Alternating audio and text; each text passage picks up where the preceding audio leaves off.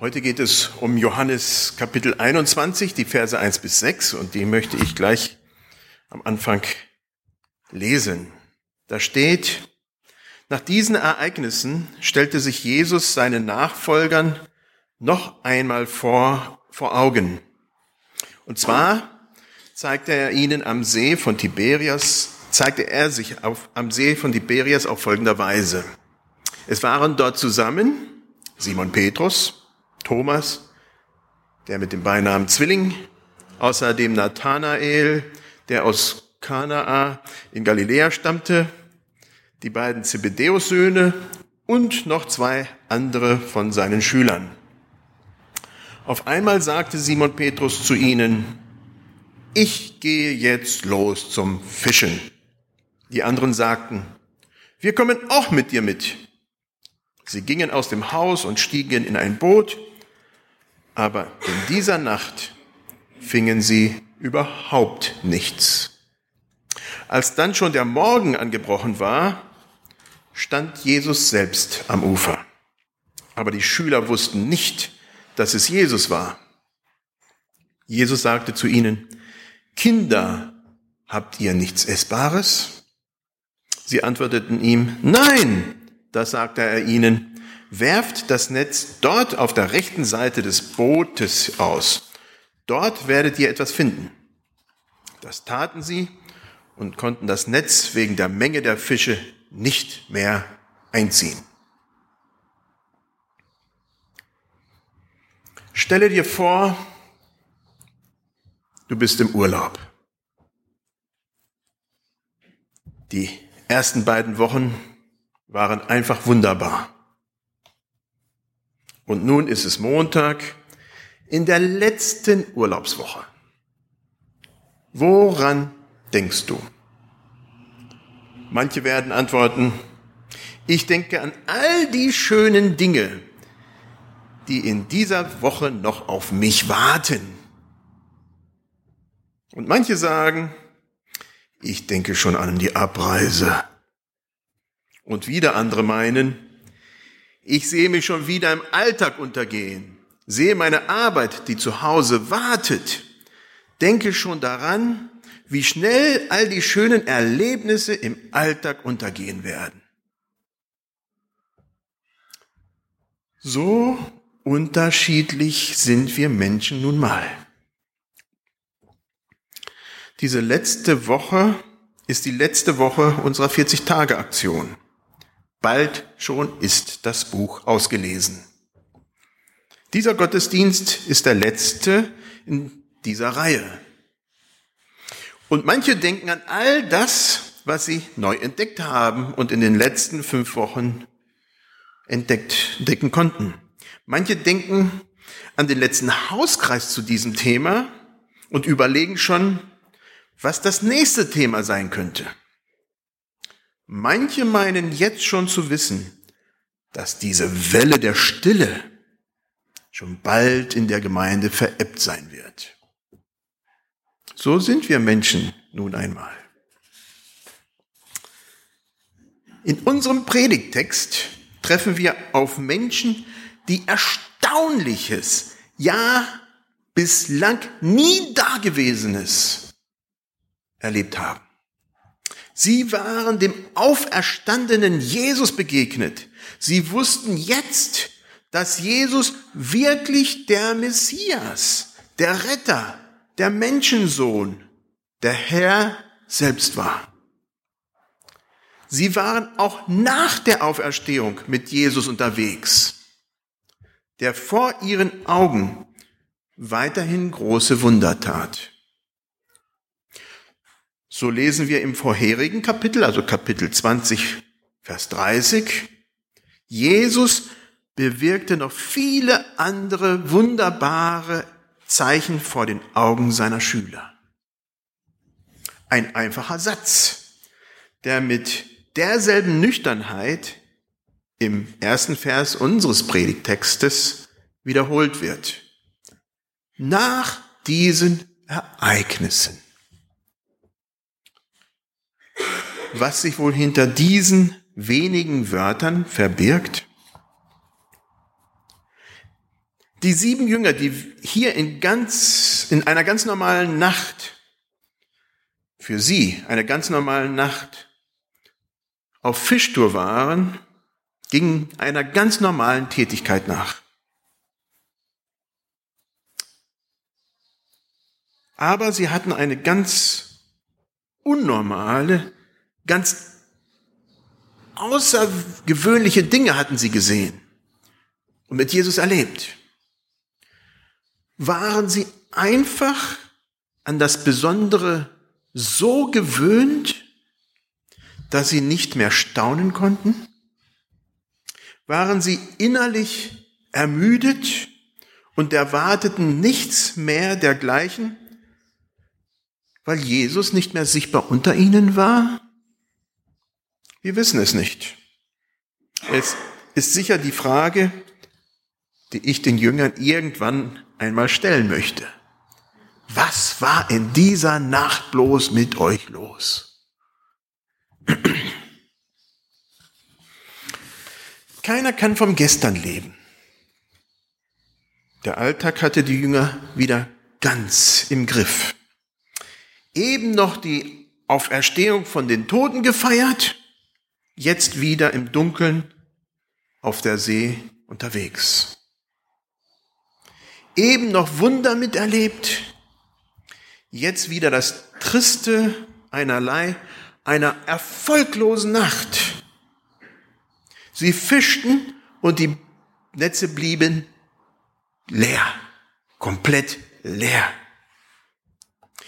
Eben noch ganz nah bei Jesus. Jetzt wieder miteinander allein. Eine kleine Gruppe von zwölf auf sieben geschrumpft die in ihren alten Wegen zurückgegangen waren. Männer, die ihren wahren Auftrag noch nicht erkannt hatten.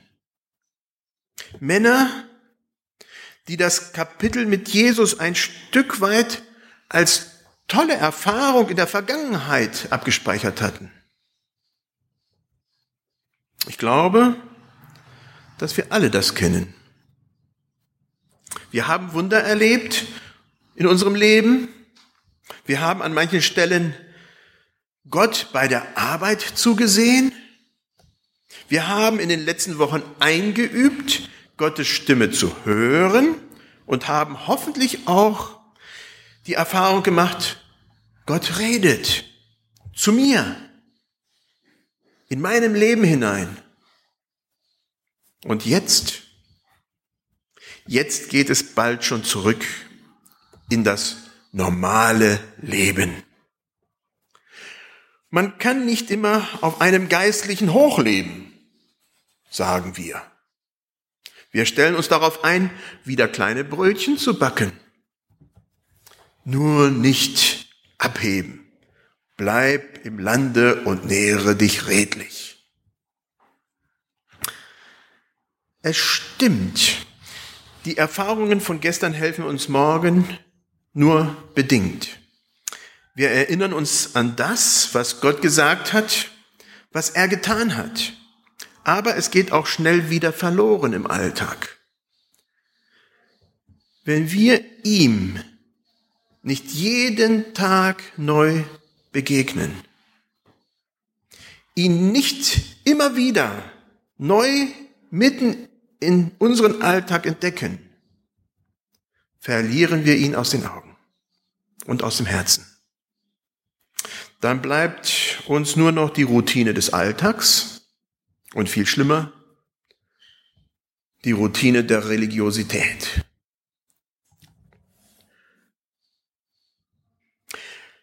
Als dann schon der Morgen angebrochen war, stand Jesus selbst am Ufer. Aber die Schüler wussten nicht, dass es Jesus war. Wie kann das sein? Wenn wir in der Stadt unterwegs sind, erkennen wir Menschen aus unserer Familie oft schon am Gang, auch im Dunkeln. Von weitem weiß man, die Person kenne ich. Wir könnten sie unter Tausenden erkennen. Wurden den Männern auf dem See die Augen gehalten, wie es bei den Jüngern auf dem Weg nach Emmaus geschehen war? Sollten sie Jesus noch nicht erkennen? War es so, dass es für die Jünger so unwahrscheinlich war, Jesus genau an diesem Ort zu treffen, dass sie ihn gar nicht erkennen konnten? Hatten sie gar nicht mehr mit ihm gerechnet? Doch Jesus war schon da. Genau da, wo sie wieder in ihrem Alltag angekommen waren. In Resignation und Routine. In Frust und Pech. Sie hatten alles getan, was sie tun konnten. Doch das Ergebnis lag nicht in ihrer Hand. Sie waren gute Fischer, kannten alle Tricks und dennoch waren die Netze leer.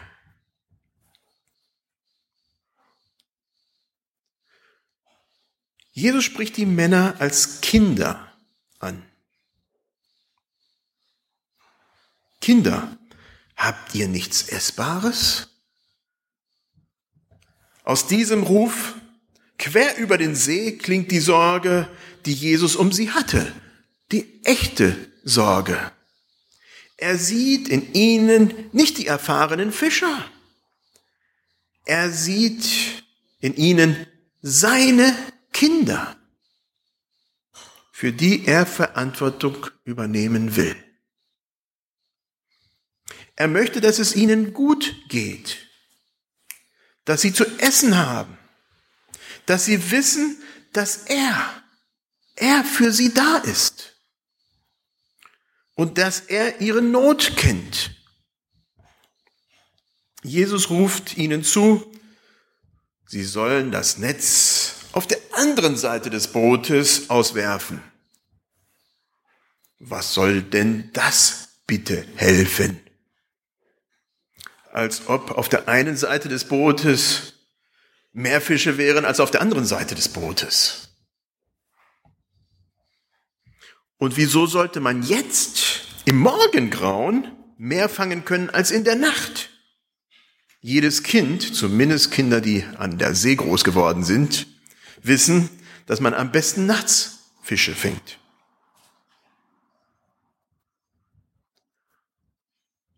Doch das Wort des Fremden hat Autorität. Vielleicht sogar wieder besseren Wissens werfen die Jünger die Netze noch einmal aus. Und sie werden überrascht. Die Netze sind zum Bersten voll. Doch das ist erst der Anfang. Jesus redet weiter mit ihnen. Sie erleben, dass er ganz und gar auf ihrer Seite ist, dass er immer bei ihnen sein will. Auch dann, wenn sie glauben, allein mit ihren Problemen dazustehen. Jesus ist schon da. Und mit Jesus ist die Lösung schon da. Er redet zu uns. Nicht nur in den sechs Wochen unserer Aktion, auch in den nächsten Wochen, auch in, der, in den Wochen nach der stille Aktion, wenn das schon wieder vorbei ist. Auch dann, wenn wir schon wieder im Alltag sind und da drinnen untergehen. Jesus ist da. Und er redet. Er ist derselbe gestern, heute und in Ewigkeit. Mich hat das Zeugnis eines Indonesien-Missionars sehr beeindruckt, der schreibt, weißt du, bei uns würde ja kein Mensch Christ, keiner würde aus den anderen Religionen zum Christentum übertreten, wenn der Jesus, den wir anpreisen, wenn der nichts zu tun hätte mit der Familie, mit der Gesundheit und mit den Fragen, wie geht es nun weiter? Und wenn er nicht die Macht hätte über die Dämonen, es würde keiner wechseln für einen Theoriegott. Jesus ist auch heute in unserer Mitte unser Versorger. Bei seinen Jüngern hatte Jesus Brot und Fisch nach einer langen und frustrierenden Arbeitsnacht bereit. Er stärkt sie körperlich, weil sie es in dem Augenblick brauchen. Jesus sagt in dem Augenblick nicht etwa, ich bin das Brot des Lebens. Das muss genügen. Oder ich habe euch zu Menschenfischern berufen. Was macht ihr hier auf dem See? Ihr braucht keine Fische. Sagt Jesus das? Nein, Jesus gibt den Jüngern, was sie brauchen. Welche sind deine Sorgen und Nöte heute Morgen? Machen dir dein Beruf, deine Gesundheit, deine Emotionen, deine Finanzen, deine Familie Kummer? Was immer dich belastet, bring es zu Jesus. Er ist da und möchte dich mit allem versorgen, was du nötig hast. Er will dich überreich beschenken. Ganz konkret. Jetzt. Vertraue dich ihm an. Und dann beobachte, was er in deinem Leben tut. Wir haben bald 40 Tage lang eingeübt, auf Gott zu hören. Die große Gefahr ist nun, dass wir alles wieder vergessen und hinter unseren Möglichkeiten bleiben. Dass wir nun wissen, wie man Gottes Stimme hören kann, dass wir es aber nicht tun. Doch Jesus ist schon da. Er wird uns abholen und uns immer wieder herausfordern. Auch nach den 40 Tagen. Wir werden viele Wunder erleben in den nächsten 40 Tagen, 40 Monaten, vielleicht noch 40 Jahren und bis in die Ewigkeit hinein. Gott redet und wir lernen mehr und mehr, ihn zu hören. Er hat immer das Überraschende und vor allem auch das letzte Wort. Und das hat er noch lange nicht gesprochen. Amen. Soweit möglich stehen wir auf zum Gebet.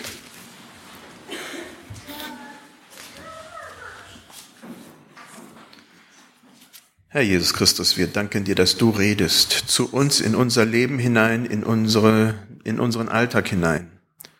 Und so oft vergessen wir es und hören gar nicht mehr hin. Wecke uns immer wieder auf, dass wir hören, dass wir aufmerksam sind dass wir unsere Antennen ausstrecken nach dir, Herr. Herr, wir danken dir dafür, dass du nicht ein Gott aus fernen Zeiten bist oder aus fernen Landen, sondern hier mitten unter uns bist und mit uns gehen möchtest. you